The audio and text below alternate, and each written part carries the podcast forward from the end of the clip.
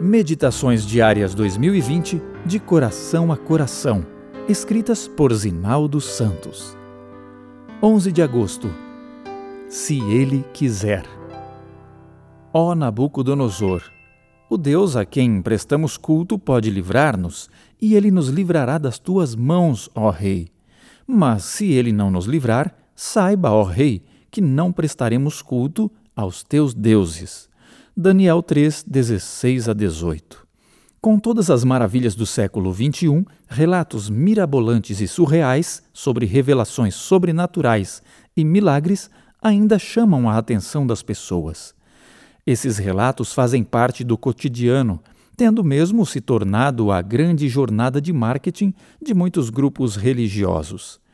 As reações variam, devotos os recebem como combustível para a própria crença promotores se aproveitam com propósitos questionáveis, aos que torcem o nariz e aos cuidadosos que procuram avaliá-los à luz dos critérios bíblicos. Esse é um terreno suscetível a enganos do inimigo que pode até mesmo se disfarçar em anjo de luz e levar seus agentes a fazer descer fogo do céu. Esse tema tem suscitado discussão ao longo dos anos Ideia absurda, sentenciou Baruch Spinoza a respeito dos milagres. Mitos que transmitem verdades espirituais, definiu Rudolf Bultmann.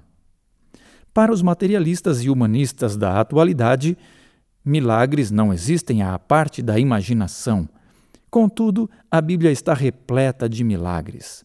Deus não mudou e continua agindo como sempre, mas jamais aprovará nada que contradiga as verdades de Sua palavra.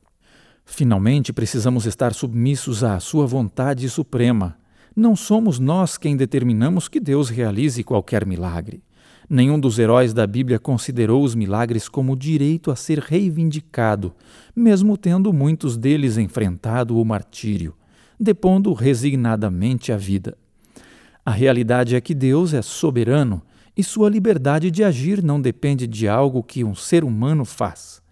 A razão pela qual Deus parece fazer milagres em favor de alguns e não de outros é um mistério para nós, escondido na sua vontade inescrutável.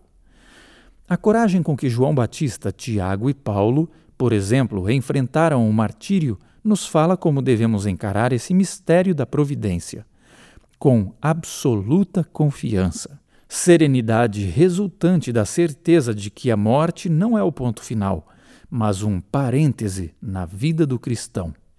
Já no Antigo Testamento, os três amigos de Daniel não se intimidaram com a ameaça de Nabucodonosor de lançá-los na fornalha ardente. Sabiam que Deus podia livrá-los milagrosamente. Porém, se ele não nos livrar, disseram, a fé não vacilaria. Milagres podem acontecer na sua vida e na minha. O impossível que você espera pode ser concretizado hoje. Isso se Ele quiser.